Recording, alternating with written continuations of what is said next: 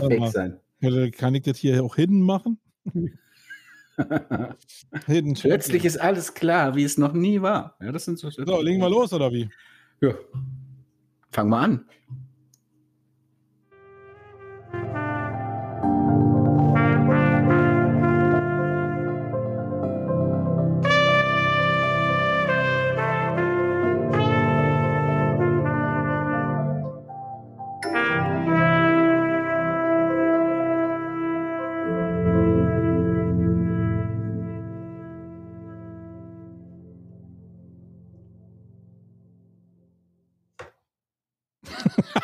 Schön runtergezogen, die Nummer. Ja, ich liebe ja diese Schieberegler hier.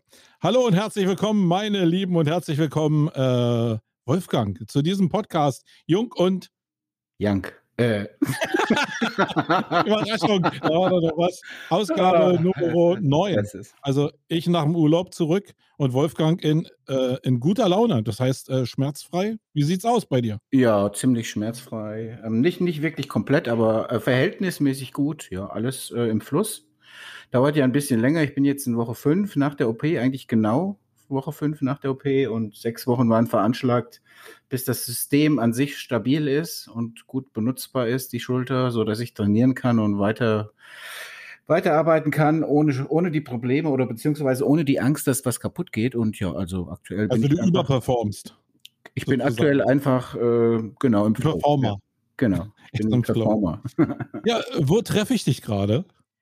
Ähm, ich sitze neben dir. Ach nee, Quatsch, Moment, das habe ich gestern Abend gehört. In der Keminate sitzen wir beide in der Keminate und, und sind in Hamburg. Nein, Marco, es ist wie immer, ich sitze in meinem Homeoffice zwischen 5000 Büchern. Ich habe gerade 100 entsorgt und. ja, die Hölle. Ja, ist bei mir ähnlich. Bei mir ähnlich. Ähm, ja, lass uns doch mal wieder ein Thema anreißen. Äh, ich habe lange, wirklich lange, lange überlegt, welches Thema wir nehmen. Und wir nehmen heute, habe ich mir auch äh, sehr spezifisch ausgedacht, heute kein Soundfile. Ja, kein Soundfile, Achtung, uh. kein Soundfile. Aber so ein bisschen Illusion will ich vielleicht zumindest probieren aufzubauen, um eine kleine Brücke hin zum Thema zu bringen. Und ich bin echt gespannt. Also das Thema finde ich mega spannend. Ich finde es super. Aber du kannst es ja noch nicht wissen, weil wir jetzt hier das erste Mal recorden. Das passiert uns nicht so oft.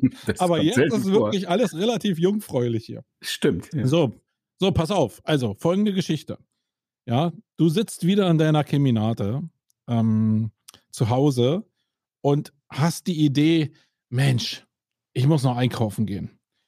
Und ja, packst dann deinen hoffentlich Jutebeutel und gehst ähm, los, setzt dich natürlich in dein Auto, fährst zum Supermarkt oder vielleicht auch mit dem Fahrrad, ich weiß gar nicht. Ähm, nee, ich glaube, du fährst mit dem Auto zum Supermarkt, nimmst, also gehst, äh, parkst auf dem Parkplatz, nimmst deinen Jutebeutel, gehst in den Supermarkt und dann überlegst du, was wollte ich eigentlich holen? Was war eigentlich das, warum ich losgefahren bin? Und dann schlenderst du da so ein bisschen rum durch den Supermarkt und denkst, ja, scheiße, ey, warum komme ich nicht drauf? Ich hätte es mir ja ans Handy schreiben können, ich hätte ja irgendwas machen können. Und dann rennst du da rum und in Augenhöhe liegen immer irgendwie so kleine Sachen. Und du denkst, hey, eine Süßigkeit. Das ist ja super. Äh, die packe ich mal erstmal in den Wagen. Ich komme nicht drauf, was ich wirklich machen will. Also den großen Einkauf, der fällt dir nicht so richtig ein und dann gehst du weiter und dann, dann liegt da schon wieder irgendwie, ja, okay, eine Packung Eis. Und dann nimmst du das Eis irgendwie und denkst, scheiße, jetzt habe ich schon zwei Sachen im Einkaufswagen, aber das, was ich eigentlich haben wollte, das fällt mir gar nicht ein. Und so gehst du durch die ganzen Gänge und dann gibt es ja noch diese ganzen Kram-Sachen, die es so im Supermarkt gibt. Ja, so äh, Angebot der Woche, nicht nur Lebensmittelzeug, sondern ähm, auch so ja, normale Hardware des Alltags. Und am Ende Nachdem du so eine Viertelstunde in diesem Supermarkt bist, guckst du in deinen Wagen und da liegen da so 20 Sachen drin, ganz kleine Sachen, die du eigentlich gar nicht haben wolltest. Aber die große Sache fällt dir natürlich nicht so ein. Und denkst du, na scheiße, ich bin alt, äh, ich fahre erstmal nach Hause, kann ja noch ein anderer mal losfahren. Und ja, fährst nach Hause, sitzt dann mit den 20 Items da und dann fällt dir natürlich ein, hey, scheiße, ich wollte noch Klopapier holen. Egal, also Klopapier steht jetzt fiktiv für das, was du eigentlich holen wolltest. Und ja, das ist die Geschichte. Was denkst du, wo ich dich hin haben will? Mm, Organisation könnte ein Thema sein, Selbstorganisation, Fokussierung auf das Wichtige könnte ein Thema sein.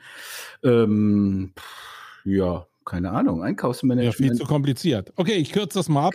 Klopapierknappheit könnte ein Thema sein. Klopapierknappheit. Ich glaube, das ist das Thema heute. Also nennen wir es Klopapierknappheit. Nee, äh, lieber Wolfgang, ich möchte mich ganz gerne mit dir mal über Mikroformate unterhalten. Und das sollte die, Symbol die Symbolik sein, ja, dass man sich ähm, vielleicht immer auf ein großes Item stürzt, nämlich den Einkauf in dem Fall. Und in Wirklichkeit ist ist nicht, also gibt ja nicht immer nur eine Wahrheit, aber ähm, ist die Wahrheit auch, dass Mikroformate in Form von Content, also wir sind ja aus dem Online-Marketing, das heißt, wir beide unterhalten uns jetzt mit Mikroformaten nicht in Form von Twix oder Rider, äh, sondern eben, was man mit Mikroformaten machen kann. Abseits von dem, dass man immer diesen großen Wurf machen muss. Und da möchte ich mich einfach mal mit dir drüber unterhalten, weil ich ja auch weiß, dass du dich schon seit vielen Jahren mit diesem Thema Snackable Content sowieso ein bisschen auseinandersetzt. Und ich habe gedacht, nur das nehmen wir jetzt hier mal rein. Das sind so Sachen, die sind auch im Alltag praktikabel und die sind cool für die Leute, weil hoffentlich viele Sachen dabei rauskommen werden, die man relativ schnell umsetzen kann. Und ich weiß ja, das, das weißt du auch, die Leute lieben das, was, ja. was man so schnell umsetzen kann und was wenig Arbeit macht und wenig Geld kostet. Genau. Und ja, lass uns da einfach mal darüber reden. Wie ist deine Meinung dazu? Also jetzt muss ich erstmal ein paar Dinge ähm, erläutern zu deiner Geschichte. Erstens, ich laufe zum Supermarkt meistens, also 80 Prozent der Fälle, weil der ist äh, 300 Meter, 400 Meter fußläufig von mir. Und gerade okay. jetzt in so einer Phase wie jetzt, wenn ich Reha habe und so, dann habe ich ja Zeit und dann mache ich das zu Fuß. Also wirklich auch gerne. So, erstens. Ja. da machst du diese, diese weltberühmten Fotos auch, denke ich mal, mit deinem nee, iPhone. Nee, die sind auf Spaziergängen. So, also das nur mal so vorweg. Ähm, Zweitens, wenn ich mit dem Auto fahre, fahre ich ausschließlich mit Strom, weil auf 500 Meter, ja, dann nur wenn es regnet oder so, dann. Ja, du hast so, so eine Hybridschäse, oder? Ja, dann fahre ich schön nachhaltig mit, mit Elektro, mit meinem eigenen selbstproduzierten nachhaltigen Strom. Also das, äh, da habe ich ein vollkommen reines Gewissen. Ähm, dann zur konkreten Frage, also jetzt am Beispiel hätte ich jetzt direkt eingewendet, das passiert mir tatsächlich nur noch sehr selten. Das ist mir ständig passiert früher, also genauso wie du es beschrieben hast. Da gibt es ja den alten Trick, zurückzugehen und zu überlegen, was war es und so. Ja, dann fällt dir das Klopapier ja. ein. Aber bei mir ist es tatsächlich so, dass ich sage jetzt den Namen meiner digitalen Assistentin nicht, weil eine steht hinter mir, die geht sonst an. Aber dass ich tatsächlich die mit A ja überall habe im Auto, ich habe acht Stück im Haus, die sind überall, die steuert alles. Und ich habe das tatsächlich, ich habe das wirklich komplett verinnerlicht, alles auf die Einkaufsliste zu setzen. Also in dem Moment, wo es mir einfällt, egal wo ich bin, äh, äh im Bad, im, beim Training, in der Küche, beim Arbeiten, ich sage sofort Punkt, Punkt, Punkt, setz bitte Klopapier auf die ähm, Einkaufsliste. Und dann macht die das. Und das ist tatsächlich so, ich vergesse kaum noch was, ganz ehrlich. Also die meinst du, die Plattform macht denn das für dich? Die, die digitale Assistentin. Genau. Also die Schöne Illusion übrigens, ja. Die macht das für mich. Also das, ja, das, das führt aber tatsächlich dazu, dass ich kaum was vergesse. Wirklich. Ähm, kommt natürlich ab und zu mal vor, aber ganz selten. So. Das nur mal so, um das mal richtig äh, zu stellen. Und ansonsten das Thema Mikroformat, also da wäre ich jetzt von der Geschichte nicht drauf gekommen, aber da hast du schon recht, das ist ein äh, gutes Thema, weil, und das habe ich direkt die Brücke zu meinem Lieblingsthema Storytelling, die Frage begegnet mir häufig. Also wenn ich zum Beispiel ähm, erzähle, wie, eine, wie ein Storytelling konzipiert ist, dass du einen Held brauchst, dass du normalerweise einen Gegner hast oder einen Feind, dass du äh, eine Wendung hast in der Geschichte dass du irgendwie als Mentor quasi deinen Kunden an die Hand nimmst und diese Story erzählen sollst als Unternehmen, dann fragen die mich immer, wie soll ich denn das alles in einem Insta-Post machen? Ja. Und genau das ist vielleicht äh, so ein bisschen die Brücke zu den Mikroformaten, die du gesagt hast, weil ähm, ich dann den, Leute, den Leuten versuche, und das mache ich jetzt direkt auch mal als Metapher vorweg, und dann können wir da ja im Gespräch auch mal drauf eingehen, immer zu sagen, deine Story, deine DNA, deine Geschichte ist ein Buch. Stell dir das einfach so vor, weil das kennen wir alle, da haben wir einen gedanklichen Konsens. Und überleg dir, dein Slogan oder deine, deine Mission, dein Mission Statement ist quasi das, was auf dem Buch draufsteht. Was steht da vorne drauf? Und wenn du dann sagst, okay, wie, wie passt jetzt der Insta-Post da rein? Dann sage ich dir, alles das, was du als Marke nachher über Mikroformate ähm, streust, also das, was du rausbringst, der Post, des, der Podcast, aber auch das Newsletter, auch die Preisliste, auch die Imagebroschüre, auch der Vertriebsmensch, der mit einem beschrifteten Auto durch die Gegend fährt. Das sind für mich irgendwo äh, Mikroformate, mehr oder weniger. Ähm, alles das erzählt deine Geschichte. Und eigentlich ist alles eine Seite oder vielleicht eine halbe Seite in deinem Buch. Das heißt, du musst im Kopf die große Geschichte haben. Du solltest idealerweise einen Namen, einen Titel dafür haben. Das ist deine Story Mission. Und dann kannst du aber unter diesem Dach, unter diesem großen Megadach, kannst du sehr viele schöne Mikro, Micro-Stories machen oder Mikroformate machen, wo du vielleicht einen Aspekt davon beleuchtest. Ja. Jetzt, jetzt werden ja viele Leute sagen, jetzt labern die beiden jetzt hier über Mikroformate. Ich habe gar keine Ahnung, wovon die da reden. Wie würdest du denn für dich Mikroformate definieren? Naja, Mikroformate sind ähm, Content Pieces, also, also sind Inhalte, die ich verbreite zum Zweck, zu einem bestimmten Zweck, will ich mal so ähm, generisch sagen. Das kann zum Beispiel Imagebildung sein, das kann Neukundengewinnung sein, das kann auch konkret auf den Sales Funnel hinführen, das können Leads sein, die am Ende dieses Prozesses stehen sollen. Also ich habe Content-Stücke und zwar relativ kleine Content-Stücke wegen Mikro, äh, die aber in der Summe dazu führen, dass, dass äh, meine Geschichte erzählt wird. Also genau, also welche Formate sind es? Sag mal, mach mal konkret irgendwie. Kleine animierte GIFs, also animierte Grafiken im Netz. Es sind in der Regel sind äh, digitale Formate. Also zumindest die, die, die mir begegnen in der Praxis. Es sind animierte Grafiken, es sind kleine Videosequenzen, wie du schon eingangs gesagt hast, ähm, gehört da dieses Thema Snackable dazu. Und das Witzige ist ja, ich habe ähm, damals beim Markus Hövener auf der Konferenz, auf der Blue Fusion Konferenz, das erste Mal davon gehört, von Snack Content. Und ich dachte tatsächlich, als ich den Vortrag ausgewählt habe über Snack Content. Dass man das essen kann. Ich dachte, da kommt jetzt irgendwie Balsen oder so und erzählt, wie sie ihren Content machen, ja. Und es war im Prinzip was ganz anderes. Der Josef Baldus aus Köln, herzliche Grüße, der hat damals einen tollen Vortrag gehalten, wie man mit dem iPhone Snack-Content produziert. So, und hat es live gemacht mit den Leuten vor Ort und das war sehr interaktiv und ganz, ganz toll. Ein toller Speaker auch übrigens. Ja, und da hat mich das Thema Snack-Content so ein bisschen angefixt. Ähm, das ist bei uns als Produkt in der Agentur nicht wirklich auf die Schiene gekommen. Weil? Und zwar deswegen, weil weil es mehr oder weniger so vereinnahmt wurde von den anderen Formaten. Also es gab eh Menschen, die sich mit Foto und Video auseinandergesetzt haben und die haben irgendwann gesagt, okay, dann machen wir das mit diesem Snack-Content. Das sind eben kurze Videos, sag ich jetzt mal, oder, oder eben animierte Bildsequenzen, ja.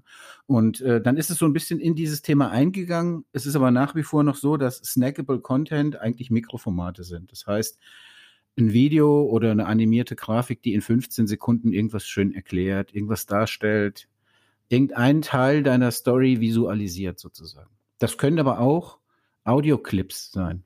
Also zum Beispiel Schnipsel aus dem Podcast als Teaser für mhm. vielleicht irgendwas anderes oder so. Also ich denke, Mikroformate, da gibt es viele verschiedene Definitionen dafür. Ähm, ich glaube, sehr, es hängt sehr davon ab, was man konkret im Alltag macht als Marketeer. Und wie ist es bei euch jetzt in der Agentur? Also das Hauptproblem ist ja, dass ich auch Mikroformate hört sich jetzt so klein an. Man kann aber daraus natürlich, also man kann ja aus jeder kleinen Sache eine große Sache machen. Und die Chance, also wie ich zumindest Mikroformate definiere, ist ja mit wenig Aufwand in einer, in einer hohen Frequenz einfach Zeug rauszupumpen in einer gewissen Qualität. Ähm, jetzt hast du schon gesagt, Mikroformate als Beispiele, animierte GIFs, animierte 2D-Grafiken, 3D-Grafiken, kleine Videos, vielleicht das, was man so aus Reels oder aus Stories kennt. Ähm, Soundfiles auch. Da, da gibt es ja eine Menge Spielsachen, die man jetzt irgendwie auch überall sieht. Da gibt es auch irgendwie diese Abfolge von Grafiken, die man als Slideshow machen kann. Ihr kennt das ja alles. Den wenigsten Leuten ist das aber so richtig bewusst. Wie macht ihr das denn oder wie macht ihr die Abgrenzung? Weil das, was du jetzt gerade gesagt hast, ist ja eigentlich so, okay, die, die vorher Video gemacht haben, die machen jetzt auch kurze Videos. Aber der Denkprozess bei Videoleuten ist ja, ist ja der, der gleiche oftmals. Hm. Wie kriegt ihr die Sachen jetzt kurz? Und mit wenig Aufwand verbunden, dadurch auch kostengünstiger. Ja. Ja, das ist einfach, das ist einfach eine konzeptionelle Frage. Also ich glaube, ähm, Snack-Content als Disziplin hat sich bei uns in der Agentur deswegen nicht durchgesetzt, weil du ja genau die Tools brauchst, die Schnittprogramme, die Hardware, die Kameras etc., die du auch für größere Sachen bräuchtest. Jetzt sind wir ja keine auf Video spezialisierte Agentur. Bei uns kannst du keinen Imagefilm machen lassen. Du kannst zwar ein Konzept dafür kaufen oder eine, ein Storytelling dafür entwickeln lassen. Das geht, aber wir, wir filmen es nicht. Also da haben wir dann Partner. Aber für uns war es eben die Chance zu sagen, okay, wir können mit dem Equipment, das wir haben, und wir haben relativ gute Smartphones, natürlich alle Apple-Geräte, das wisst ihr ja von mir, und, und aber auch sonst viele Sachen. Ähm, und wir haben auch Gimbals und so. Ich habe auch hier gerade ein neues Gimbal zum Testen auf dem Tisch liegen. Also das haben wir schon alles. Und, aber du kannst jetzt eben mit diesem Equipment, wie du schon sagst, relativ günstig Dinge produzieren. Und äh, wie grenzen wir es ab? Einfach im Prinzip für uns die Dinge, die wir noch gut umsetzen können. Also, wenn jetzt jemand kommt und sagt, ich will in vier Minuten, ähm, keine Ahnung, Drohnenflug durch meine Produktion, das ist dann was, was wir nicht machen können. Das müssen wir weitergeben. Ja, aber es ist noch Snack, vier Minuten, sorry. Die, nee, das ist dann wahrscheinlich kein Snack mehr. Die Frage ist, was du draus machst. Snack-Content heißt ja nicht, dass du automatisch schon dafür produzierst. Also du kannst ja auch aus einem fünf Minuten Image-Video kannst du ja auch Snacks produzieren. Das ist übrigens was, was unsere Kunden oft nicht verstehen und was ich denen dann manchmal erklären muss oder darf. Und wenn sie es dann verstanden haben, sagen sie, ja, das ist eigentlich eine coole Sache. Du kannst nämlich super gut Content zweitverwerten. Also wenn du den Aufwand betreibst, du machst, keine Ahnung, zum Firmenjubiläum ein dreiminütiges Video mit deinem Geschäfts Führer oder mit einem Gründer, Inhaber etc. Und das ist ja schon äh, eine Aufgabe für sich. Das weiß ja jeder, der sowas schon mal gemacht hat. Da muss ein Termin gefunden werden, da muss das Licht stimmen etc. Da muss ja alles stimmen. Das muss redaktionell komplett ähm, gut abgestimmt sein zumindest. Da muss er locker sein, muss einen guten Tag haben und und und. Und wenn du das Ding im Kasten hast, dann passiert halt sehr häufig, dass die Leute einfach sagen, okay, jetzt ist das Ding da, äh, das war's dann, ja, kommt vielleicht auf die Website oder so. Aber dass du im Prinzip 10 oder 15 Content Pieces, Mikroformate da rausnehmen kannst als einzelne Statements, wo du vielleicht eine Frage um drüber stellst und lässt dann ihnen die Antwort geben, ja, um dann einfach viel mehr ins Seeding zu kommen, viel mehr Reichweite zu generieren, weil du nicht einmal deine Crowd erreichst, sondern vielleicht 15 Mal mit dem gleichen Content, den du einmal produziert hast. Das ähm, ist bei vielen Leuten noch nicht angekommen, glaube ich. Ja, das stimmt. Und ich, ähm, diese Diskrepanz hat man ja grundsätzlich, weil wenn man es jetzt weiterdenkt, würde das ja bedeuten, also sagen wir mal so, in, in dem Verständnis, wie ich auf, auf der Kundenseite das mitbekomme, ist es so, dass wenn du Mikroformate anbietest, dann denken die nicht nur Mikroformate in einem Zeitformat, also meinetwegen jetzt ein Piece von 20 Sekunden im Maximum, sondern die denken auch, dass das mikromäßig in Sachen Kapital läuft, in, in Sachen Kosten läuft. Und ein bisschen hast du es ja gerade angeschnitten, so ist es ja im Endeffekt nicht, sondern die ganz normalen Parameter für die Videoproduktion, wenn wir jetzt mal von Video-Snackable Content ausgehen, die sind ja da genauso gegeben. Äh, du musst die richtige Ausleuchtung haben, du musst den richtigen Ton haben, du musst die richtige Kameraführung haben, ähm, um dann auch diesen Snackable Content ja wirkungsvoll zu, zu kreieren, sage ich mal. Und das unterschätzen sehr viele Leute. Ähm, und dann kommt ja so erstmal so ein, ja, so ein Werteraster ins Spiel. Das heißt, wenn, wenn du jetzt mit Mikroformaten an den Markt gehst und sagst, hey, so ein Mikroformat kostet jetzt vielleicht 2000 Euro, wenn du diese ganzen Parameter einhältst. Ähm, also wir haben es nie verkauft gekriegt, zumindest als Mikroformat. Wie ist denn mhm. da die Erfahrung bei euch? Weil ein bisschen Kontakt dazu hast du ja auch. Mhm. Also das kriegst du, also wir haben es schon verkauft bekommen, aber jetzt auch nicht im großen Stil. Deswegen haben wir es ja auch, auch nicht mehr als einzelne Disziplin. Wir haben zwar immer noch eine Landingpage und bekommen ab und zu mal dazu Anfragen, aber äh, der Punkt ist einfach, und da sind wir wieder bei grundsätzlichen Marketingthemen, du musst dem Kunden natürlich erklären, welches Produkt er bekommt. Ähm, du musst ihm sagen, es ist relativ günstig, es wird äh, relativ mit relativ geringem Equipment produziert aber du bekommst am Ende das und das und das. Und wir haben nie gesagt, du bekommst einen Clip, sondern wir haben immer gesagt, du kriegst jetzt für, wenn du jetzt einfach mal bei dem Kostenniveau bleibst, was du gesagt hast, für 2000 Euro bekommst du fünf bis acht Content Pieces. Und zwar in dem und dem und dem Stil. Das ist das Ziel. Und dann hatte der Kunde ein ganz faires Angebot und dann haben das, also wir haben das auch öfter verkauft, muss ich sagen. Ja. Aber ist es nicht dann vielleicht schlauer, ähm, und äh, angerissen hast das ja auch eben gerade so ein bisschen, die Geschichte nicht von dieser vom, vom äh, Micro-Content aus zu sehen, sondern eigentlich das große Dach rüberzusetzen. Du hast ja angefangen mit dem Storytelling, ja, das ist so faktisch das Regiebuch für Videos oder für andere Ausspielungen.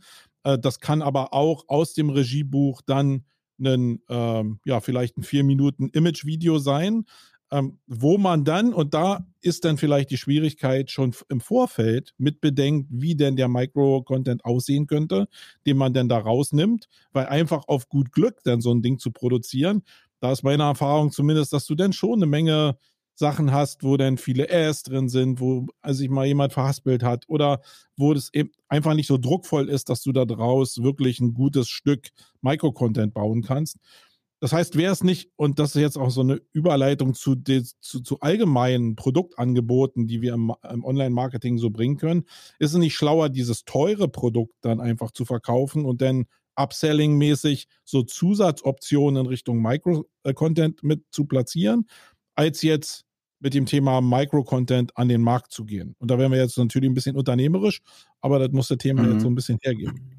Ich glaube, das hängt wirklich davon ab, wer du bist. Also was deine Leistung ist. Wenn du in der Lage bist, das große Ding zu verkaufen und zu sagen, ich gebe dir on point obendrauf noch äh, fünf Snack-Content-Pieces daraus oder wir machen aus diesem großen, in Anführungszeichen, Teil, machen wir jetzt quasi dann nachher noch fünf oder sechs zusätzliche Teile, wird der Kunde im wenigsten Fall sagen, das will ich nicht. Also ich glaube, du hast da eine gute Chance, vielleicht dein Kernprodukt eher zu verkaufen, wenn du jetzt Video-Productioner bist oder Grafikdesigner oder machst sonst irgendwelche Visuals dann funktioniert das bestimmt. Bei uns würde das nicht funktionieren, weil wir das Große nicht machen, es sei denn, und das ist schon aber auch Bestandteil unserer Arbeit bei den Projekten, in denen wir das machen, es sei denn, dass wir quasi eine Serie konzipieren. Und äh, das bedeutet, die eigentliche Kunst ist dann modular zu denken. Also die 15 Sekunden Einheit oder die 20 Sekunden Unit, die du produzierst, die muss halt im Idealfall zu den fünf anderen passen die du auch produzierst. Ein Klassiker dabei, an den ich jetzt zum Beispiel denke, ähm, und das wird in der letzten Zeit, und das glaube ich, kommt auch noch mehr, wird in der letzten Zeit häufig gemacht, und ich glaube, das wird noch mehr kommen, sind solche Job Descriptions über Videos. Also du gehst wirklich durch den Betrieb, den Mittelständler, der irgendwie 50 Jobs hat, und die Leute, die da sitzen, die ähm, beschreiben ihren Job und zwar in relativ knappen Worten. Und ein Vorteil von diesem Snack-Content-Format ist, dass mittlerweile auch akzeptiert in der Kundschaft ist, dass es relativ handsome ist. Also wenn da zwei Äs mehr drin sind als sonst, dann, mhm. dann ist das eigentlich okay. Also wichtig ist hier erstmal, dass es natürlich technisch so ist, dass es gut angucken kannst und gut hören kannst, etc. Also das sind so die Basics, die müssen stimmen, aber da hast du heutzutage in der Regel die Technik auch und auch die Möglichkeiten, das auszuleuchten, etc. Das also das, ich bin jetzt kein Technikfreak, aber das ist selbst für mich gut möglich. Mm, aber unabhängig davon hast du eben die Chance zu sagen, okay, wenn dann, keine Ahnung, der, der ein oder zweimal stottert oder du merkst, der ist ein bisschen verlegen, wenn er jetzt beschreibt, was er mit seinem Werkzeugbauteil da macht, dann ist das eigentlich eher authentisch und gehört dann eventuell zu deiner ähm, zu deiner Marke auch dazu. Also du siehst ja dann so ein bisschen hinter die, du sagst immer, ich glaube, polierte Äpfel oder wie du immer sagst, ja. Also du guckst so ein bisschen hinter die Schale und sagst mal, was ist denn so der Markenkern? Ich sage ja auch im Vortrag immer, Marketing ist wie ein Apfel. Und wir nehmen uns den schönsten aus der Kiste. Aber eigentlich geht es ja darum, wie viel Fruchtfleisch sind dahinter. Und was ist eigentlich der Kern des Apfels, ja, sozusagen. Und ähm, das kannst du ganz gut mit solchen Sachen machen. Und da ist eben der Vorteil von diesen Mikroformaten, was jetzt Videos angeht, und, und aber auch Audio angeht, ist, dass du sehr authentisch sein darfst, weil die Leute das eigentlich erwarten. Also wenn du dann so einen abgepuderten, komplett ausgeleuchteten, Hollywood geschminkten Geschäftsführer da sitzen hast, dann wirkt es einfach nicht mehr authentisch, finde ich. Und ist natürlich auch nicht so richtig preiswert. Ne? Also ich glaube, diese Verbindung zwischen Micro und, ähm, und Budget und Kosten, äh, die, die ist da fehl am Platz. Das ist ungefähr so, als wenn wir äh, in der Suchmaschinenoptimierung immer nur über Abkürzungen, Tipps und äh, schwarze Magie reden. Ähm, ich glaube, da sind die Ableitungen einfach falsch. Ich, ich will noch mal in diesem. Eine, eine Sache will ich noch ergänzen. Ich glaube, das Spannende daran ist, wenn ich mal so historisch zurückgucke, und das ist jetzt der Vorteil von uns zwei, wir haben ja schon ein bisschen Erfahrung. Ja? Und wenn mhm. ich mal zurückgucke und ich stelle mir mal so die Frage, habe ich mir noch nie gestellt, aber mache ich jetzt gerade, angeregt durch deine Fragen, wenn ich mal überlege, was war eigentlich vor 15 Jahren Microcontent? Gab es den überhaupt schon? Und wenn ja, was war das? Ja. Und dann war das in der Regel die ein Achtelseite schwarz-weiß, ja, in irgendeinem Fachmagazin. Also irgendein Müll, den wirklich keiner gesehen hat und der so klein und dann idealerweise noch mit 15 Werbebotschaften drin, ja. Also was ich sagen will ist, dieses ganze Thema ist sehr agil und ist ja in den letzten Jahren entstanden dadurch, dass es überhaupt erst wirklich gute Kanäle gibt. Und die sind in der Regel digital, wo du solche kleinen Content-Einheiten wirklich auch gut ähm, verbreiten kannst, gut, gut äh, publizieren kannst. Und ich glaube, das ist schon ein sehr modernes Format. Deswegen verlangt es so Menschen wie uns, so alten Säcken, auch ziemlich viel Gedankenschmalz ab. Ich glaube, meine Kinder zum Beispiel, meine Tochter eins ist ja 23, äh, macht gerade ihr Examen als Lehrerin und die zweite ist gerade konfirmiert worden, die ist 14, wird jetzt 15. Die sehen das anders. Also für die ist Micro-Content Daily Business sozusagen. Für die ist es eher schwierig, einen 90-Minuten-Film zu gucken, weil das ist dann schon, ja, also da sind dann die Serien auch wieder, da spielt auch, da spielt der gesamte äh, Medienkonsum-Kosmos eine Rolle. Heute guckst du eben Netflix-Serien, wann du möchtest, ja. Ähm, früher haben wir irgendwie wirklich dann fixiert 2015 vorm Fernseher gesessen und dann 90 Minuten Film geguckt, ne? Und das sind alles andere Möglichkeiten und Snack-Content oder Mikroformate bieten dir eben die Möglichkeit, deine Markenmessage mit sehr vielen ähm, Vorteilen verbunden so über diese Kanäle zu sehen. Und ich finde das total spannend. Also es ist ein sehr schönes Marketing-Thema. Und ich habe mir das Thema auch ausgesucht, weil ähm, ich natürlich ein bisschen Kontakt dazu hatte. Bei dir weiß ich, dass du eben auch mal so ein bisschen probiert hast, in die Richtung zu schielen. Und also bei dir ist es jetzt nicht so als Produkt integriert worden, bei uns auch nicht. Ähm, und das hatte ja Gründe.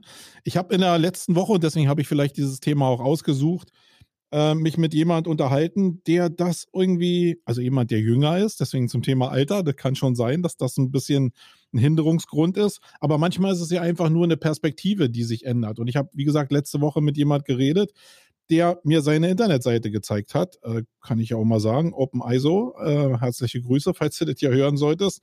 Ein Videoproduzent, der okay. sich äh, darauf spezialisiert hat, also nicht im klassischen Sinne Mikroformate zu liefern, sondern ich habe auf seine Seite raufgeguckt und da waren ganz viele große Marken drauf. Ja, also wo andere, andere Leute, Agenturen und so, die großen Marken wie bekannt aus RTL, bla bla bla, kennt ja jeder, sich hm. auf so als Trust-Elemente auf die Seite haut, hatte er jetzt wirklich mega große Namen. Und die erste Ableitung war, dass ich gedacht habe, okay, ist mehr oder weniger eine One-Man-Show. Äh, sicherlich jung, talentiert, kreativ. Äh, wie ist denn der an diese großen Marken rangekommen? Das kann ja gar nicht äh, so richtig sein. Also da war so erstmal gleich so ein Fehlmatching in meinem Kopf, weil ich eine andere Assoziation hatte. Und dann habe ich mich mit ihm unterhalten und der hat mir so erklärt, wie diese Marken eben auf ihn aufmerksam, äh, aufmerksam geworden sind und wie der Hebel dahinter ist. Und das fand ich sehr, sehr spannend. Nämlich der Kern ist, dass diese ganzen großen Marken da draußen verstanden haben, dass dieser Micro-Content, egal ob Video, Grafik oder so, einen immensen Wert haben. Und die Schlachtzahl, die du heute im Content-Marketing bringen musst, um Aufmerksamkeit zu generieren, das müssen ja Leute generieren. Und das kannst du nicht mehr mit einer Agentur machen, ähm, dass du jetzt sagst, hey, ich gebe jetzt das hier in eine Agentur und da fangen 100 äh, Grafiker an, irgendwie Micro-Content zu produzieren, sondern das musst du, wenn du einen gewissen Qualitätsstandard haben willst, in der Breite streuen. Und da fangen die großen Unternehmen an, eben zu gucken, ey, welche coolen Producer gibt es denn da, die kreativ sind, die Bock auf so ein Thema haben? Und gehen dann nicht an den einen ran, sondern die gehen an 100 ran. Und jeder produziert ein kleines Stück Content, äh, nämlich in dem Fall meinetwegen zu Tesla, wo ich denke, äh, ja, ist klar, der, der Tesla hat jetzt ihn gebucht, um jetzt hier so ein Imagevideo zu produzieren. Nee, die haben einfach eine bestimmte Perspektive, weil er auch Tesla-Fahrer ist. Da hat er einfach ein relativ gutes Video mit seinem Tesla zusammen gemacht und hat den irgendwie so dargestellt. Hat für die gearbeitet, hat das auf die Seite raufgehauen und da war bei mir so ein Knoten geplatzt, wo ich gedacht habe, hey, genauso hat sich das Thema eigentlich gewandelt. Das geht eigentlich gar nicht mehr so darum, ein Produktangebot zu machen, wo man selbst alles abfrühstücken kann, sondern wo man nur Leuten, die diese Not ja haben, nämlich Unternehmen in Masse zu produzieren, denen einfach hilft, einen Teil von dieser Masse abzufedern. Äh, hattest du die Perspektive selbst mal so? Nee, hatte ich so ehrlich gesagt noch nie. Also ich fand es so einen echten Flash, muss ich sagen, weil das so wieder so eine Denkperspektive einfach umgedreht hat. Und wir haben ja in der letzten Ausgabe ein bisschen über Finn Kliman gesprochen, egal was der da verzapft hat, aber diese Denkmodelle, dieses Drehen von Denkmodellen hin in diese moderne Richtung, wie eben nämlich die jungen Menschen eben auch konsumieren, nämlich Masse, Masse, Masse, Masse, äh, das fand ich schon sehr beeindruckend. Und, und, und das, ja, das passt ja wieder zu dem, was ich gesagt habe. Masse, Masse, Masse, ja, aber eben Masse auch immer sehr kurz. Ja, da Genau. gibt's ja die, da gibt's ja immer diese, also es gibt, ich habe ja vorhin gesagt, es gibt ja ganz viele Möglichkeiten. Da gibt's ja auch zum Beispiel die Memes, die, die sehr beliebt sind, auch bei meinen Kindern natürlich. Und das ist im Prinzip Thin Content. Das sind, das sind kurze, snackable Informationseinheiten. Ja, ich habe, ich sage immer in meinem Storytelling-Vortrag, selbst ein einziges Emoji kann ein Micro-Content sein. Ja, wenn du, Mhm. ein, ein, wenn du ein, ein, ein Emoji bekommst von deiner Frau mit drei Herzchen drumherum, dann weißt du, oh, heute gibt's einen netten Abend, wird, ja, wird schön. Wenn du das gleiche von deinem Hausmeister kriegst, hast du im Gedanken erstmal, hast im Kopf erstmal einen Knoten, ja, weil du denkst, scheiße, was ist denn jetzt los? Also, ähm, das ist Content. Das beschäftigt unser Gehirn. Und deswegen finde ich das so wichtig und so interessant, sich auch damit zu auseinanderzusetzen, wie ein Gehirn solche Informationen verarbeitet. Da gibt's übrigens in der Branche bei uns auch richtig coole Typen, die das machen. Mir fällt spontan fällt mir ein, der Arthur Kosch, der ja so Klinik-Performance-Sachen macht, der macht viel mit Mhm. Micro-Content. Also zumindest habe ich ihn da schon drüber reden hören. Und ich glaube, der, der macht da auch viele Formate und solche Dinge. Also das ist schon eine spannende Geschichte. Und jetzt kommt noch ein Aspekt, den ich dir einfach mal mit reingeben will. Ja, gerne. Der Clemens Skibicki, Skibicki, der erzählt ja immer in seinem Vortrag, und das habe ich auch gerne übernommen und, und so ein bisschen in meinem Style umgebaut, dass die, die Menschen, die wir im Endeffekt dazu bewegen wollen, was zu kaufen, dass die sich verwandelt, dass die sich gewandelt haben in den letzten Jahren. Und zwar vom Konsument. Also früher hast du ein Prospekt gemacht und hast äh, oder hast ein Produkt gehabt, bist zum Marketing gegangen und hast gesagt, mach mir mal ein Prospekt zu dem Produkt und dann gehe ich raus und verkaufe das irgendwie, ja, leg das beim Händler aus oder schick meinen Außendienst weg.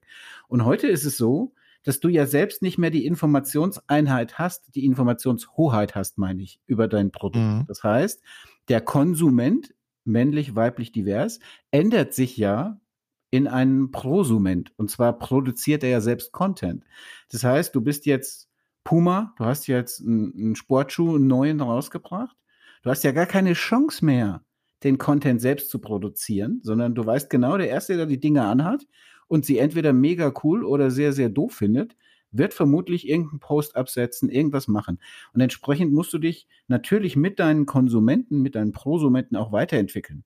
Und musst sagen, ich kann dir nicht mehr ein 40 Minuten äh, Image-Video über mein Unternehmen hinlegen, das interessiert kein Mensch, sondern ich muss einfach kurz knackig in dem Style, wie die Leute auch selber produzieren, in dem Style arbeiten. Und das ist eben so dieser Wandel in der Medienwelt hin zu dünnerem, kleinerem, kürzerem Content.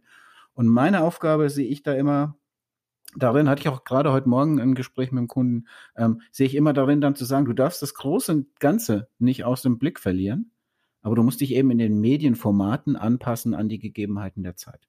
Und da sind wir wieder bei diesem Buch, wo ich sage, okay, du brauchst dieses Buch. Das ist dein Buch, das ist dein Unternehmen, da steht ein Titel vorne drauf, keine Ahnung, wir machen Unternehmen sichtbarer oder whatever deine Mission ist, ja. Und dann ist aber jeder Teil, den du produzierst, ob das ein Meme ist, ob das eine Grafik ist, ob das ein Soundfile ist, ist ein Teil, ist eine Seite ähm, deines Buchs. Und im, Ide im Idealfall, wenn ich das Modell weiter erkläre, ist es eben so, dass du verschiedene Kapitel hast.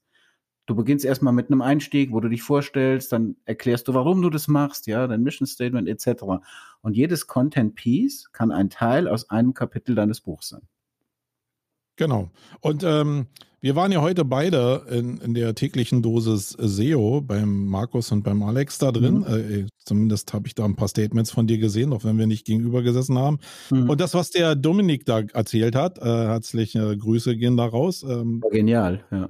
äh, war genial. Nämlich, dass die Leute im Marketing, also die etwas, äh, die, die, die, die strategische Ebene im Marketing, äh, immer mehr dahin gehen müssen, Manager zu werden. Und Manager bedeutet in diesem Zusammenhang, glaube ich auch, dass es irgendjemand geben muss, der kreativ diese Story im Griff hat und weiß, was er damit machen will. Und die Basis, glaube ich, was mir auch in diesem Zusammenhang aufgefallen ist, ist, dass es natürlich sehr viele Leute da draußen gibt, die Content produzieren. Also wir sehen das ja überall. Und ich glaube, ganz, ganz viele Leute wissen gar nicht, wo, was ihr Produkt ist. Also bei Leuten, die ein Produkt herstellen, ist es relativ einfach. Die wissen um ihr Produkt in der Regel. Manchmal ist ihnen das auch nicht so richtig äh, klar, wo die eigentlich ihr Geld verdienen. Aber in der Regel haben die zumindest ein Produkt. Viele Faire, faire produzieren Masken zum aber, Beispiel. genau. äh, da ist zumindest ein Produkt, hat ja auch eigentlich funktioniert, wenn das nicht äh, kaputt gemacht Ja, wird. ja, hat funktioniert. Ruhig, Ja, ja, hat- bleib ruhig. Ja, hat, hat funktioniert. Äh, grundsätzlich das Ja, System hat super funktioniert. Punkt, Punkt, Punkt, Punkt, Punkt, Punkt. Ähm, aber du brauchst ein Produkt. Und ich glaube, sehr, sehr viele Leute, die da einsteigen in dieses Thema, denen fehlt halt ganz klar das Produkt. Das heißt, wenn du jetzt so eine Story baust, wie du, was du gerade mit deinem Buch beschrieben hast, und du hast nicht irgendein Kapitel, wo es um dein Produkt geht oder wo du weißt und dir ganz bewusst ist, dass du genau an dem Punkt jetzt Sales machen musst, um eigentlich deine Marge zu generieren, dann hast du ein Problem. Dann produzierst du nämlich nur für die Tonne und nur für Klicks. Äh, und wenn nicht Klicks deine, dein Geschäftsmodell sind, ja, weil du jetzt meinetwegen über YouTube monetarisierst, dann hast du ein Problem, weil du einfach in so einer Spirale drin bist, immer mehr zu produzieren und du kommst überhaupt gar nicht raus, weil du verdienst überhaupt gar kein Geld. Hm. Verstehst du? Das ist so. Ja, ja ähm, verstehe ich. Und da sind vielleicht wir im Spiel diesen Überbau. Also du machst es ja sowieso. Du erzählst die Story und schaffst den Überbau. Siehst mhm. du das auch so? Oder äh, erzählst du eigentlich nur eine Story? Weil Storytelling ist ja komplex. Also ich will jetzt gar nicht sagen, ey, machst du das jetzt richtig? Sondern ich glaube, dass Storytelling in dem Zusammenhang auch mega komplex geworden ist.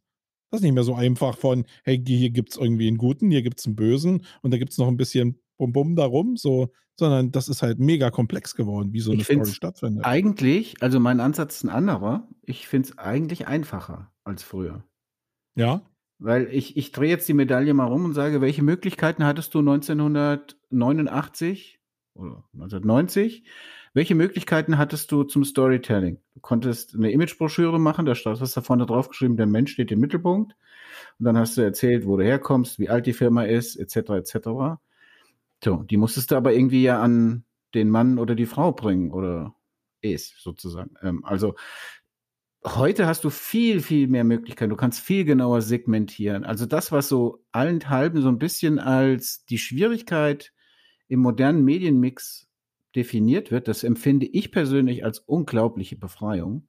Denn eins muss man ja, darf man an der Stelle auch mal ganz kurz zwischendurch sagen, ja, du musst die Dinge produzieren, du musst Ideen haben, kreativ sein, dafür gibt es Agenturen, gibt es auch tolle Agenturen und, und du kannst es heute mit relativ kleinem Budget machen. Aber jetzt kommt der Punkt, den ich dann an der Stelle auch mal erwähnen möchte, der ist nämlich, du siedest es oder du verteilst dein Content in der Regel für lau. Wenn wir jetzt mal das Werbesegment außen vor lassen, also du, wir gehen jetzt mal nicht von äh, gekauftem Traffic ein, sondern wir gehen mal von ähm, organischem Traffic aus. Das heißt, du, du hast eben deine Story, die siehst du bei ähm, Insta, bei Facebook, bei, keine Ahnung, LinkedIn geht ja aktuell nicht, aber du machst vielleicht schon bei TikTok Videos, du gehst vielleicht auf Twitch. Unheimlich viele Leute sind unheimlich erfolgreich auf Twitch. Ja, das ist vielleicht nicht unbedingt ein Mikroformat an der Stelle, aber es ist eben ein angepasstes ähm, Medienformat. Und ich glaube, also ich sehe das eher als Chance, denn als Risiko natürlich. Letzten Endes musst du erstmal die Basics haben. Wenn du nicht weißt, was du für ein Produkt hast, wie du gesagt hast, dann, dann, dann wird es schwierig. Und weißt du, was ich mir, weißt du, was mein Impuls war bei, heute Mittag bei dem Talk? Und das ist eigentlich, war mega deprimierend. Ja, das war wirklich, ich weiß gar nicht, warum ich so gut gelaunt bin, weil ich war Ich, ich habe so eine Ahnung, wo es hinführt. Ich habe, ich war, ich habe, ich war wirklich, also ganz im Ernst, ich war wirklich deprimiert, weil ich habe mir so gedacht, okay, die haben ja wirklich sehr offen und ich finde auch wahnsinnig gut über das Thema gesprochen, wie versteht sich SEO? Warum ist zum Beispiel, warum braucht ein guter Inhouse-SEO eigentlich einen externen Berater, der seinem Chef erklärt, was der gute Inhouse-SEO macht, damit es der Chef abnickt? Also es, warum benötigt man überhaupt noch externe Unterstützung dann und warum hat ein SEO im Unternehmen so ein schlechtes Standing und so, ja? Das war ja so der, der Gesprächsleitfaden mhm. zum Teil. Und ich habe mir so gedacht, den ganzen Quark, den wir hier zwei jetzt gerade auch besprochen haben und das Ganze, was wir ja eigentlich auch alle wissen und auch viele Kollegen draußen, es gibt ja wirklich gute Storyteller und gute Marketingmenschen. Also eigentlich wissen wir alle im Prinzip, was zu tun ist. Und wenn ich mir dann die SEO-Branche angucke, me included, Ausrufezeichen, ja, also alle, wenn ich mir das angucke, dann ist das einfach deprimierend, wie wenig das machen. Kennst du eine SEO-Agentur, die wirklich ihren Kern definiert hat und über eine gute Storytelling, über viele kleine, gute Content Pieces bei dir aufschlagen. Klar, wir zwei, das muss man dazu sagen, sind in der SEO-Branche, also ich zumindest als Konsument, sehr tief vernetzt und, und lese natürlich alles von allen und da gibt es auch gute Beispiele, aber ich fand das Beispiel, und das war das, was mich so deprimiert hat, dass diese, diese, diesen Hinweis vom Dominik, der gesagt hat, ihr müsstet eigentlich was anderes draufschreiben als SEO. Weil SEO, die Frage, ist SEO tot, ist SEO nicht tot? Wie definiert sich ein SEO? Was verdient ein SEO? Dieses ganze Thema, das ist irgendwie totgenudelt, ja. Und eigentlich geht es um was ganz anderes. Ja? Nämlich zu sagen, ich habe hier einen mega kreativen Job, ich kann mega viele Daten auslesen, etc. Ich kann super viele Sachen machen. Also das wirklich mal anders zu labeln und dem einen anderen Namen zu geben, das wäre mal die Aufgabe der Branche und auch der Branchenverbände und da tut sich ja irgendwie gar nichts. Ne? Nee, genau, ist mir eigentlich auch aufgefallen, weil ich habe ja schon im letzten Jahr irgendwie darauf hingewiesen, dass SEO von innen verfault. Ich habe es ja nicht mal mehr gesagt, dass es stirbt, weil ich glaube, SEO hat schon natürlich in sich schon noch seine Berechtigung. Aber wenn immer weniger Leute, und das war ja so ein bisschen der Kern davon, auf ihre Visitenkarten SEO raufschreiben, genau. dann stirbt es automatisch irgendwann aus, weil einfach das gar keiner mehr wahrnimmt. Die Wahrnehmungsoberfläche ist halt nicht da. Die Frage ist nur, wie man es definiert, weil ich meine jetzt über den Bereich Mikroformate. Ich will jetzt einfach nochmal an dem Teil bleiben und du hast ja jetzt die Überleitung zu SEO auch so ein bisschen gebracht. Wenn ich jetzt äh, dieses Sorry, Thema holistische. Ich, rein. ich mag das selber ja. nicht, aber ich will trotzdem noch mal eins sagen, das war mir vorhin eingefallen, fällt mir jetzt wieder ein. Ja. Ich finde, Mikroformate ist aber zu oft, auch in unserem Talk jetzt, reduziert auf Video und Animation. Ein Mikroformat ist für mich ganz, ganz wichtiges Mikroformat. Für mich ist der Titel und die Description von der Website. Also zumindest das, nicht von der Website, sondern das, was angezeigt wird tatsächlich. Wir wissen ja beide, dass das nicht immer identisch ist, ja. Aber das zu kontrollieren und das im Blick zu haben, das sind ganz wichtige Mikroformate, Textformate, wo du Traktion zu deinem Kunden bekommen kannst oder eben nicht, ja. Deswegen gehört SEO in den Kontext da auch mit dran. Nee, kriege ich damit Traktion zum Kunden? Natürlich, wenn du eine gute Description hast und einen guten ja, Seiten. In der, in, der, in, in der Endwirkung schon. Ja. Aber das ist so, als wenn ich äh, jetzt irgendwie die Überschrift, äh, wie bei Ryder, äh, hieß mal Twix irgendwie so. Ähm, da ändere ich den Titel und der kann irgendwas bewirken, aber das Produkt ist immer noch vielleicht scheiße. Also ich glaube, die Überleitung nee, das, nee, ist, das äh, ist, du hast ja, das ist ja nicht der nicht der Titel und die Description in dem Sinn, wie ich es meine, sondern das ist ja der Name, der Produktname. Heißt der Staubsauger jetzt äh, Saugroboter 28 oder äh, oder Saugroboter 260? Ja, das ist ja das ist irrelevant. Aber ob ich eine gute aussagekräftige Beschreibung in den Serbs habe, das ist für mich ein Mikroformat. Das ich meine, so heißt das ja auch im Endeffekt. Ist nur genau. eine SEO-Definition und eine technische Definition. Äh, hast du noch mal reingebracht? Das ist aber nicht das, wo ich mit dir eigentlich hin wollte. sondern, aber ist okay, hast ja recht vom Wording. Ist, ist mir ja. so, ist mir so gerade auch, auch bewusst geworden. Ja, der Typ hat ja recht irgendwie. Ja. Übrigens, weißt du, was das am meisten unterschätzte Mikroformat ist, meiner Meinung nach? Nee, sag. Na, schätz mal was, komm. Mal raus aus der Komfortzone. Was könnte das sein? Events. Nee. Du denkst wieder ganz anders als ich. Das ist aber, meine, Persön das ist aber meine, persönliche Interpretation. Also bitte nicht äh, für bare Münze nehmen. Ich habe keinen wissenschaftlichen Bezug dazu. Ich finde die E-Mail-Signatur. Die E-Mail-Signatur ist ein Bereich, wo du grafisch arbeiten kannst, wo du auf Events hinweisen kannst, wo du auf Veranstaltungen hinweisen kannst, wo du um Bewertungen fragen kannst, wo du äh, Firmen-News mitteilen kannst, wo du Öffnungszeiten, Änderungen mitteilen kannst, etc. Immer in einem gewissen dezenten Rahmen, aber das ist etwas, was tausendfach, zigtausendfach im Jahr rausgeht und oft steht da mhm. manch, manchmal gar nichts, visuell schon gar nichts Ansprechendes, ja, und auch keinen nutzbringenden äh, Inhalte für die, für die Leser. Und da finde ich, wird zum Beispiel extrem viel äh, Mikroformatpotenzial verschenkt, zum Beispiel. Echt? Wir haben mal so ein Tool laufen gehabt, wo wir für alle Agenturmitarbeiter äh, faktisch eine zentrale Verwaltung von Signaturen hatten, wo wir eben äh, mit, mit Ads oder mit grafischen Inhalten zusätzlich arbeiten konnten, was eben auch mir, war mir einleuchtend. Und ich glaube, wir haben das Ding anderthalb Jahre benutzt und haben eine Menge rumgespielt mit Ad-Flächen. Da kommt gar nichts bei raus. Also Gut, die Kontakte. gemessen? Die, die, nee, das Tool misst es ja.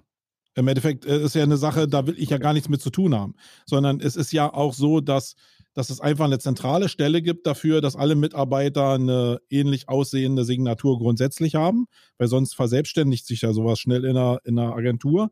Und die ganzen Klickflächen, die waren halt wie in einem ganz normalen Ad-Tool irgendwie aufgebaut und du hast ein Reporting gehabt und hast gesehen, wie viele Leute bestimmte Elemente deiner E-Mail in der Signatur geklickt haben. Und das war armselig, muss ich mal sagen. Deswegen äh, grundsätzlich ja. Also die Kontaktmenge hat mich ja auch dazu geführt zu sagen, hey, lass uns das mal probieren. Aber die Erkenntnis war schon recht mau, weil die glaub, äh, wenn ich es jetzt einfach vergleiche mit dem, wie ich E-Mails lese, dann fokussiere ich mich auch auf den Inhalt und nicht auf die Signatur, muss ich mal sagen. Das, mhm. ähm, und wenn ich das vorher gesehen hätte, hätte ich dieses Tool vielleicht, na doch, hätte ich auch gekauft, weil mein Anspruch war, eine zentrale ähm, Formatverwaltung zu haben. Ähm, aber grundsätzlich kann man damit spielen. Ich meine, man kann ja einfach auch eine E-Mail schreiben und auf den Inhalt verweisen. Dann ist natürlich auch ein ganz anderer, äh, ähm, ganz andere Traktion da drin, als ähm, wenn du das einfach so nur in die Signatur packst. Hm.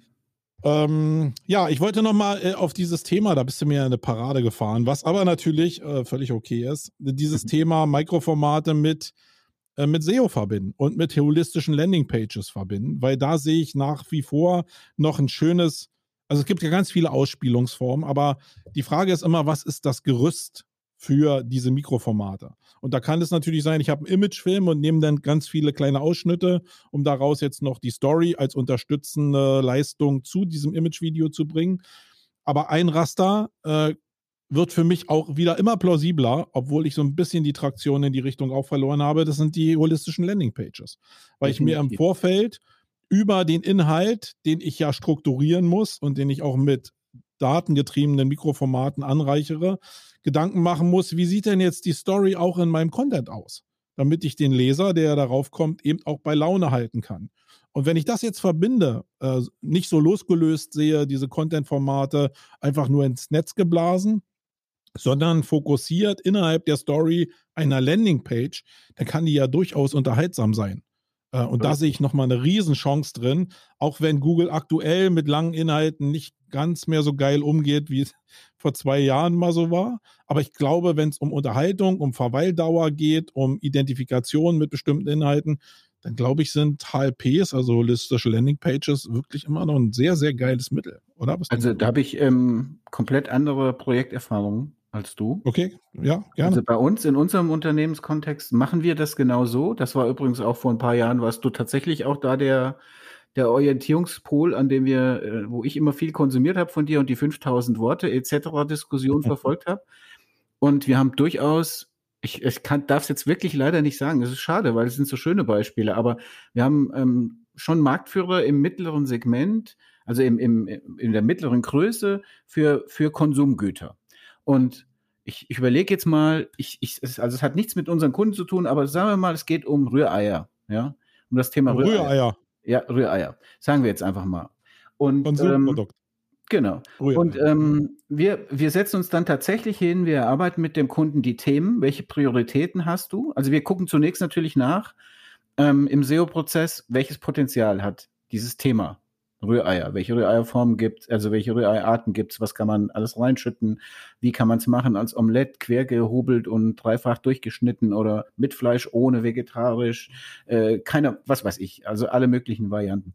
Und also und dann sagt der Kunde uns, was für ihn am wichtigsten ist, und dann machen wir das Thema. Und dann machen wir holistische Landingpages. Eigentlich klassisch nach dem Schema, wie du es damals erklärt hast, oder wie so die Branche es auch äh, damals so umgesetzt hat. Und das mhm. funktioniert Bombe. Also ich kann gerne im Nachgang dir mal zwei, drei Seiten zeigen zu Themen, wo ich dir jetzt das Wort sagen würde, also Rührei, Rührei. machen, ja, Rührei machen, in, in, in, for real, ja, ähm, ja, dann würdest du sagen, boah, mega. Und auch in zahlungskräftigen Segmenten. Ja, es, es liegt mir auf der Zunge, aber ich darf es halt nicht sagen. Aber die Seiten performen Bombe.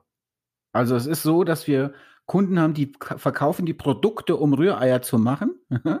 also sagen wir mal Pfannen, ja. Und du erzählst aber, wie geht so ein Rührei in so einer Pfanne? Und das erklärst du aber komplett. Und welche Arten von Eiern gibt es? Und du hast die ganzen W-Fragen ermittelt und du machst die WDF-IDF-Analyse etc. etc. Und du baust den Text auf und es dauert in der Regel wenige Wochen, und die, der eine Kunde, den ich im Kopf habe, ich sag dir das später nach dem Podcast, was es ist, der war super, super schön, kritisch. Schön den Spannungsbogen aufgebaut. Der hat gesagt, die anderen erfahren es natürlich nicht. Ja, genau. Der, der, der hat gesagt, äh, das funktioniert nie. Und meine, meine liebe Kollegin, die Monika Klein, äh, Grüße an sie raus, SEO bei uns in der Agentur, äh, hat sich da reingebissen in das Thema. Ist natürlich zwangsläufig dann so, dass du irgendwann zum Experten oder zur Expertin wirst, wenn du so eine holistische Seiten baust. Aber das performt Bombe. Und wir haben mittlerweile, die waren immer sehr, sehr stolz darauf, dass ihre Produktseiten, also sagen wir mal Pfannen für Rühreier jetzt, ja, mhm. dass die irgendwie, ich sag jetzt mal 200.000 Seitenaufrufe im Monat hatten, so. Ja? Die, die PDF-Produktseiten, das muss ich dazu sagen, die PDFs, die hatten mhm. tatsächlich PDFs drinstehen. Mittlerweile haben wir das um ein Vielfaches getoppt mit den Content-Seiten. Und das findet der Kunde richtig geil. Also was ich damit sagen will ist, ja, erstens ich finde das nach wie vor, also aus meiner Projekterfahrung, und das war jetzt ein Projekt, das ich im Kopf habe, wir haben aber mehrere in der Art, funktioniert das sehr, sehr gut in der Regel. Und zum Zweiten, ja, also es ist auf jeden Fall so, dass wenn du solchen Content produzierst, du natürlich wahnsinnig viel Material hast für Seeding, für, für Mikroformate. Guck mal, was du dir für einen Aufwand betreibst oder was du für einen Aufwand machst in der Recherche. Welche Rühreier gibt's? Äh, wie kann ich die zubereiten? Die W-Fragen. Alleine du kannst ja im Prinzip jede W-Frage nehmen und kannst ein ein Micro-Content draus machen, ja? Warum Rühreier idealerweise um 10 Uhr morgens machen? Eine, eine W-Frage, allgemein bekannt, ja. und äh, die Antwort, die du dann ermittelst und auf die Seite schreibst, weil du eben auf deine Content-Menge und Relevanz kommen willst, das ist doch ein super Inhalt, ja. Und es führt genau im Prinzip in das Thema ein, eben nur ein Aspekt, aber du auf, auf der Website hast du eben dann 20 oder 30. Und warum sollst du dir die Mühe machen und die Energie reinstecken und es nur auf der Seite ähm, quasi publizieren, wenn du dann daraus auch sehr einfach äh, Micro-Content machen kannst. Mhm. Bin ich völlig bei dir. Und äh, das, was ich vorhin gesagt habe, äh, galt jetzt mehr eigentlich, also dass die nicht mehr funktionieren, stimmt überhaupt nicht. Also in der informationsorientierten Suche funktionieren diese Seiten noch ganz gut. Äh, leider ähm, mischt Google da nach meiner Erfahrung sehr stark durch, weil sie schon immer mehr den Fokus in Richtung transaktionalen äh, Ergebnissen zumindest äh, hinbiegen. Äh, ganz klar, weil sie auch immer mehr Ergebnisse in Richtung äh, Google AdWords, äh, Google Ads äh, drehen wollen, damit sie einfach mehr verdienen. Die sind ja verdammt pfiffig, muss man immer so sehen. Aber die diese selbst so drehen, völlig also Ich bin ja kein SEO. Ich sage ja immer, ich bin kein SEO. Ich mag nur SEO, ja. Aber ich habe heute Morgen eine Analyse gemacht ähm, und da fand ich das super. Genau das, was du gerade gesagt hast, finde ich, ist deutlich spürbar in Amerika, in Nord- und in Südamerika deutlich ausgeprägter schon. Also gleiches Segment, gleiches Produkt, mhm. gleiche Marke, Analyse Deutschland, USA und Brasilien, habe ich heute Morgen gemacht. Mhm. Ähm, äh, und da war der Unterschied, ich sage jetzt mal so die Werte, transaktionale, also Anteil der transaktionalen Keywords auf dieser Seite in Deutschland 12 Prozent, in den USA 21 Prozent, in Brasilien 32 Prozent obwohl es im Prinzip der gleiche Content ist, natürlich übersetzt und ein bisschen lokal angepasst. Ja, also war. der Fokus war äh, bei uns schwächer in Richtung informationsorientierter. So. Also das, was du gesagt hast. Du sagtest ja gerade, Google dreht immer mehr in Richtung transaktional, weil sie ja, genau. transaktionale genau. Ergebnisse wollen. Ja, bin ich bei dir, aber ich finde, das ist in, in anderen Regionen der Welt schon deutlich ausgeprägter. Ja, ja. Also klar. ich erwarte, dass das hier noch viel stärker kommt. Ja, klar, äh, US und Brasilien sind Riesenmärkte für Google. Da holen die ihre Cash-Cow irgendwie wieder rein. Und wer sich die ganzen Börsenkurse mal so ein bisschen anguckt von den ganzen großen Tech-Plattformen, äh, da, wiss, da weiß man ja, dass die da an diesen Hebel mehr ran müssen, um da mehr umzudrehen. Äh, lass uns mal kurz nochmal, weil es mich interessiert, war auch nicht abgesprochen, mal über Preise reden. Ähm, das, was wir so, also was wir gerade so besprochen haben, Content-Kreation, die Geschichte ausdenken zu Spiegeleiern oder Rühreiern, äh, die, äh, das Clustering von den Inhalten, irgendwie den, den Aufbau, dann die Anreicherung mit Grafiken plus Videos plus snackable Content. Also wir waren da sehr schnell im Bereich zwischen 5.000 und 10.000 Euro und haben festgestellt, es gibt sehr, sehr wenig Kunden, die den Wert von diesen Inhalten, also eine URL, 10.000 Euro, das war irgendwie eine Diskrepanz, die haben wir schwer auf die Straße gekriegt. Wie ist deine Erfahrung da? Hm. Ja, das stimmt. Also der, das Preissegment passt bei dem, was du beschrieben hast. Also bei dem Prozess, den du beschrieben hast, wenn du wirklich bei Null im Prinzip anfängst und erarbeitest ja auch die Story und überlegst dir dann, wie kann ich das erzählen und welchen Nutzen hat der Kunden. Das ist ja wirklich dann schon Consulting auch mit dabei. Mhm. Ähm, dann, dann liegst du in so einem Segmentbereich. Aber dann weiß, muss der Kunde halt auch wissen, was er alles dafür bekommt. Ja, also das ist ja dann, wie gesagt, nicht einfach nur Content-Produktion, sondern es ist ja äh, äh, Consulting und, und oft wird auch darüber nachgedacht dann, wie können wir welches Produkt, wie können wir da äh, Snack-Content erstellen oder kleine Inhalte, wie geht das überhaupt? Geht das überhaupt? Welche Segmente haben wir und so weiter? Also ja, das liegt schon in dem Bereich. Es hängt ein bisschen vom Briefing ab. Also wenn der Kunde schon genau weiß, was er will, welches Produkt es ist, dann kannst du sowas auch also wir haben das durchaus auch re realisiert für 1500 Euro, sage ich jetzt mal so aufwärts, ja. Aber du kannst auch 10.000 Euro ausgeben, das ist klar. Das ist auch schwer jetzt zu beurteilen. Ich glaube, ähm, es hängt schon sehr individuell davon ab, was der Kunde macht, welche Produkte er hat, welches Material auch schon vorhanden ist. Ähm, ja. Es kommt halt schnell Zeit zusammen. Ne? Ich meine, wenn man es einfach mal hochrechnet, die ganzen Sachen, die du aufgezählt hast, und du weißt es ja aus der Praxis auch, äh, da kommen schnell die Zehnerstunden einfach zusammen oder die Tagessätze zusammen mhm. und dann summiert sich das ganz schnell. Und am Ende, und da kannst du ja vielleicht deine äh, Erfahrung auch nochmal rein äh, streuen, weil mich das persönlich mal interessieren würde. Man hat natürlich immer eine Menge in der Planung, ja. Selbst wenn ich das jetzt richtig kreiere und sage, okay, hier ist die Story, hier ist das Consulting, äh, die Inhalte, Texte, alles ist irgendwie perfekt gebaut. Dann kommt ja irgendwann der Moment der Wahrheit, der ist vielleicht auch schon in dem Prozess da, dann ist er ein bisschen früher da, nämlich die Devices und die Ausspielform auf den Seiten. Fast alle Seiten basieren auf Grid-Systemen und dann wird der Inhalt, den du, also den wir immer sehr stark in Photoshop vorgebaut haben, um die Struktur ein bisschen freier ähm, umsetzen zu können, wird in so ein Cluster-Grid-System reingepresst von Leuten, die dann natürlich detailverliebt äh, auf der IT-Seite bestimmte Sachen nur sehen. Und dann ist das, was in Photoshop cool aussieht, halt nicht mehr so richtig cool. Und am Ende sagt der Kunde, ja, das ist sehr schön von der Story, verstehe ich auch alles, so vom Aufbau, sieht aber scheiße aus. Kennst du diese Momente auch? Selten.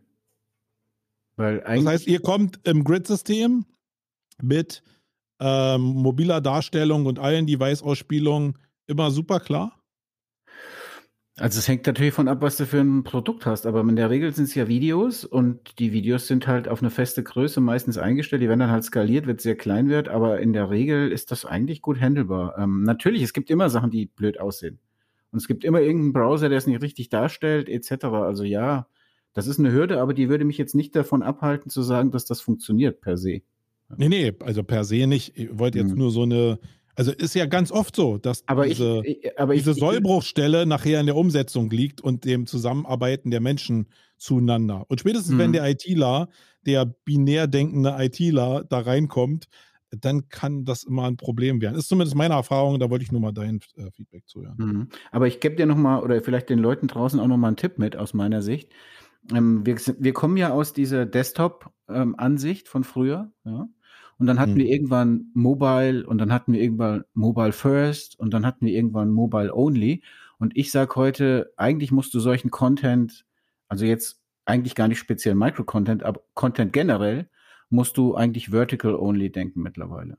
Überleg mal, wo du wirklich noch so einen breiten Schirm hast, welcher Kunde sitzt noch davor. Klar, es gibt Segmente, zum Beispiel im, im Health-Bereich, da ist es so, dass viele einfach an Desktop-Rechnern arbeiten viele Business-to-Business-Kunden auch noch einen hohen Desktop-Anteil haben, aber ich finde, Content muss immer vertical, also vertikal funktionieren. Wenn er vertikal funktioniert, kriegst du ihn auch andersrum zum Funktionieren. Aber ich würde immer zuerst in der Content-Produktion von vertikal ausgehen. Und wenn du das gut hinkriegst, dann hast du eine gute Basis. Das ist so die Herangehensweise, die wir da haben. Mhm.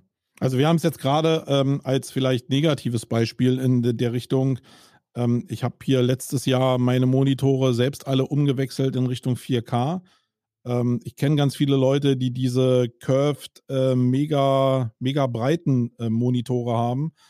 Und äh, wir mussten jetzt nochmal ein Viewpoint nachsteuern. Also wir machen eine Menge mit Elementor und haben jetzt nochmal ein Viewpoint nachgesteuert, nur für HD-Ausspielung, weil das natürlich zwar auch vertical ist, aber äh, wenn du da nicht aufpasst, äh, kannst du die Schrift gar nicht mehr lesen, weil einfach die mhm. Auflösung dir die Größen einfach zerhaut.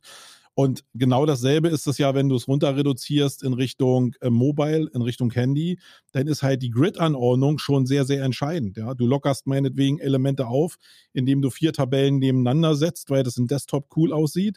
Wie die aber denn in der Reihenfolge ausgespielt werden in Mobile, kann ja deinen ganzen Inhalt zerhauen. Und mhm. das meine ich mit, da kann man natürlich drauf achten aber da sitzt dann wieder ein Webdesigner dran, der wieder ein paar Stunden verbringt und mhm. dann summiert sich das schnell, wenn du über alle Devices halt diesen coolen Inhalt auch ausspielen willst. Und aber weißt du, um jetzt noch mal, aber nochmal, um den Bogen zu, zu Micro-Content hier zu spannen, ich glaube genau, das ist der Vorteil. Also, weil du eben eine sehr kleine Informationseinheit hast und du kannst dann auch gut sagen, okay, ähm, dann nehmen wir eben ein 4 zu 3 Format zum Beispiel, ja, und, und machen jetzt die, das Video in diesem Format und wir machen eben kein spezielles Story-Format, sondern wir nehmen nur, oder dieses quadratische Format, nehmen nur das quadratische und spielen das auch aus. Also du kannst mit relativ geringem Aufwand trotzdem auch eine Story ausspielen. Die ist dann nicht perfekt, aber das ist eben snackable, thin Content sozusagen. Du kannst trotzdem deine Message rausbringen. Und dann ist die Frage, die man dann wirklich stellen muss, macht es mehr Sinn zu sagen. Aber warum jetzt Sinn? Bitte? Warum hast du jetzt Sinn dazu gesagt? Naja, weil es dann vielleicht ähm, vom Inhalt her, du kannst ja auf der kleineren Fläche nicht so viel äh, Position, du kannst ja, wenn du die Story optimal ausnutzt, kannst du ja richtig geile Sachen machen, ja, in, in den Story-Formaten. Und wenn du dann sagst, okay, ich verzichte auf 40 Prozent der Fläche oder 50 Prozent, dann hast du dünneren Content, du hast weniger Informationen einfach. Und äh, das ist die Frage jetzt an der Stelle dann, was macht mehr Sinn? Wirklich zu sagen, ich betreibe den Aufwand und mache sechsmal im Monat eine, eine, Story, die wirklich perfekt aussieht über die volle Fläche? Oder sage ich, ich mache zehn oder zwölfmal die kleinere, die im Stream, die in den Stream geht, aber auch in die Story geht, ja. Und das sind immer so individuelle Entscheidungen, wo, wo ich die Erfahrung gemacht habe, dass die Kunden bei uns einfach zunächst erstmal die Beratung brauchen, was technisch überhaupt geht, was überhaupt möglich ist, in welchem Kanal und so weiter und so fort. Ne? Also, und was natürlich auch umsetzbar ist. Ich meine, ich kann es ja sagen, wir haben es ja jetzt gerade hier am Live-Beispiel für die Campings, äh, wo wir auch, oder ihr uns jetzt zwei verschiedene Formaten zu den Speaker-Videos liefert. Ähm, und ich natürlich hinten raus, weil wir keinen äh, PPC-Beauftragten haben, ähm, dann selber daran sitze und das einfach Zeit frisst jetzt äh, eine neue Kampagne anzulegen oder eine neue Anzeigengruppe anzulegen für jetzt nur noch Reels oder nur noch Stories. Das kostet ja am Ende alles auch Zeit. Und dann, glaube ich, summiert sich das schnell über 10.000 Euro. Gut, dann sind wir schon ähm, im Seeding damit drin. Aber das gehört ja dazu, weil diese Seiten, die du jetzt meintest, die dann gut performen, die würden natürlich immer noch im Kontext besser performen, wenn du die eben auch noch auf allen Kanälen beschießt. Definitiv, ja. Ja. Also okay, es ist ein äh, komplexes Thema, definitiv, aber trotzdem unterm Strich, ich finde es auch ein cooles Thema, ähm, finde ich unterm Strich, dass die Möglichkeiten, die wir heute haben, immer ja das äh, mit der mit der Maßgabe, dass organische Reichweite, wenn du sie denn hast und wenn du sie dir aufbaust, mit einem gewissen langen Atem ja erstmal per se kostenlos ist. Das ist ja wirklich heute der vehemente Basisunterschied zu vor 15 Jahren, wo du kostenlos. in keinem Fachmagazin oder in, in keinem. Also kostenlos gesagt gerade? Gratis. Gra grad, also gratis gleich kostenlos. Okay.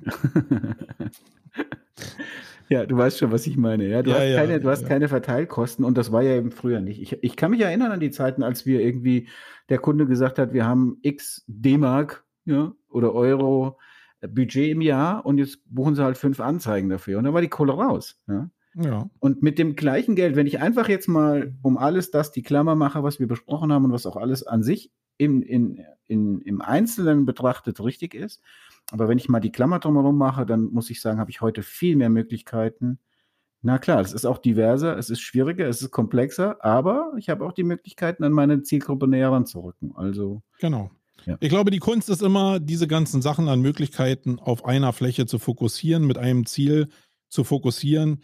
Und das kann man natürlich auch äh, in Social Media machen, aber weil ja hier ein paar SEOs zuhören, kann man das natürlich auch auf Webseiten machen mit holistischen Landingpages und da schließt sich der Kreis.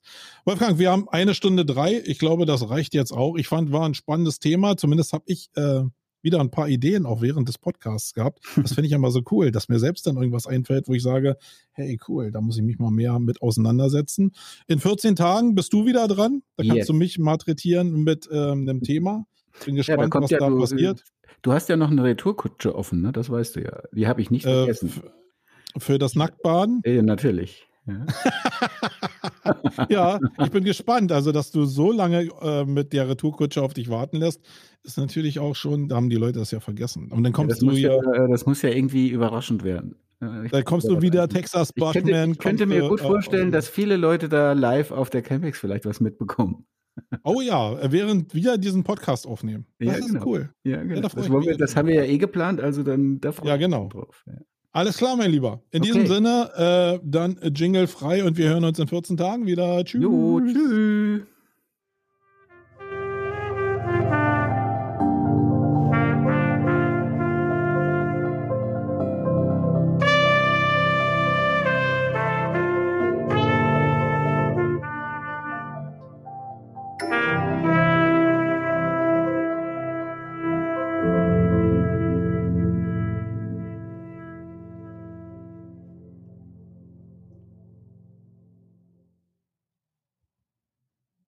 So, jetzt bin ich gespannt. Das wieder alles für die Tonne war. Vielleicht muss ich ganz langsam klicken.